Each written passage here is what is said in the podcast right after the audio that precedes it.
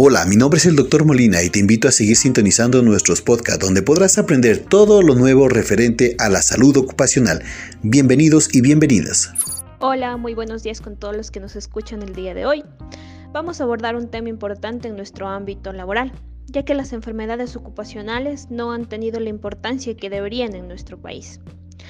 En este día vamos a hablar acerca del pulmón del granjero.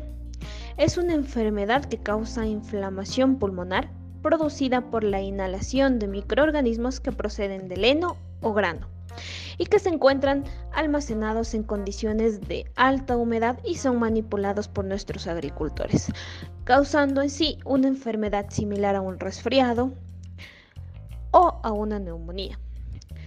Dentro de los síntomas que tenemos que tener en cuenta son tos, fiebre, escalofrío, falta de aire, anorexia, náuseas, vómito, pérdida de peso, las cuales por sí solas nos pueden confundir con otras entidades.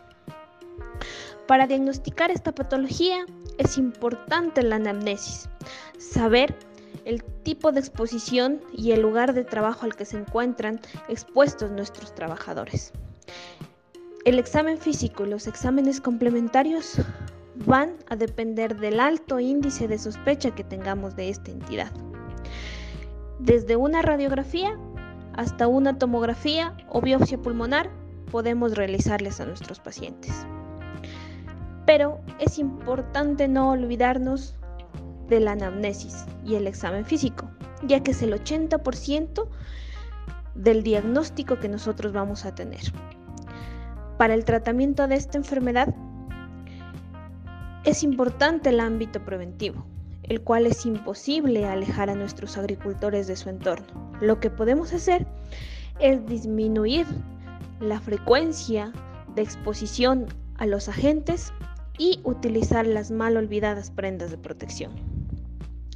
Dentro del tratamiento farmacológico no hay un tratamiento curativo para esta entidad. Sin embargo, nos recomiendan el uso de corticoides que es para disminuir las complicaciones y con el tiempo para eh, darles una buena calidad de vida a nuestros pacientes y evitar así en algunos trabajadores incluso la muerte. Espero haya sido de su agrado esta información y sigámonos informando acerca de más enfermedades ocupacionales que quejan a nuestro ámbito laboral y no son diagnosticadas ni dadas la importancia que deberían en nuestro medio. Muchas gracias.